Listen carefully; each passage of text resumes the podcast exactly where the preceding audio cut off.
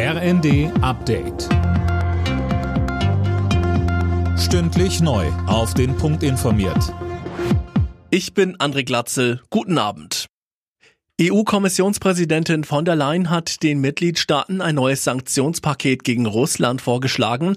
Es soll unter anderem einen Preisdeckel auf russisches Öl umfassen. Mehr von Dirk Justes. Laut von der Leyen sind weitere Ein- und Ausfuhrbeschränkungen im Umfang von sieben Milliarden Euro geplant.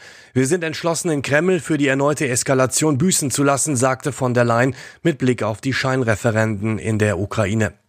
Der Vorschlag für neue Sanktionen ist aber auch eine Reaktion auf die russische Teilmobilmachung im Angriffskrieg gegen die Ukraine.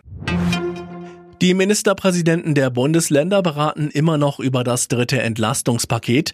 Eigentlich wollten sie die Ergebnisse bereits verkünden. Sie fordern eine faire Verteilung der Kosten zwischen Bund, Ländern und Kommunen. Zudem geht es um weitere Entlastungen, vor allem wegen der hohen Gaspreise. Der Deutsche Städtetag hat bei seiner Präsidiumssitzung in Kiel die Forderung nach einem Rettungsschirm für die kommunalen Energieversorger, also die Stadtwerke, bekräftigt. Dabei geht es um eine Aussetzung der Insolvenzfrist und finanzielle Absicherung. Städtetagsvizepräsident Kiels Oberbürgermeister Ulf Kämpfer hat drei weitere Forderungen an den Bund. Er sagte uns, das Wohngeld ist wichtig, dass es erhöht wird und dass es für breitere Schichten zur Verfügung steht, aber es muss jetzt sehr schnell kommen, es muss unbürokratisch kommen. Das zweite ist die Gasumlage, die darf nicht kommen. Das Wichtigste aber ist, dass wir neben der Strompreisbremse eine Gaspreisbremse bekommen, die sich orientiert an dem Vorjahresverbrauch und das muss jetzt auch sehr schnell auf den Weg gebracht werden. Da haben wir keinen Tag und keine Woche zu verlieren.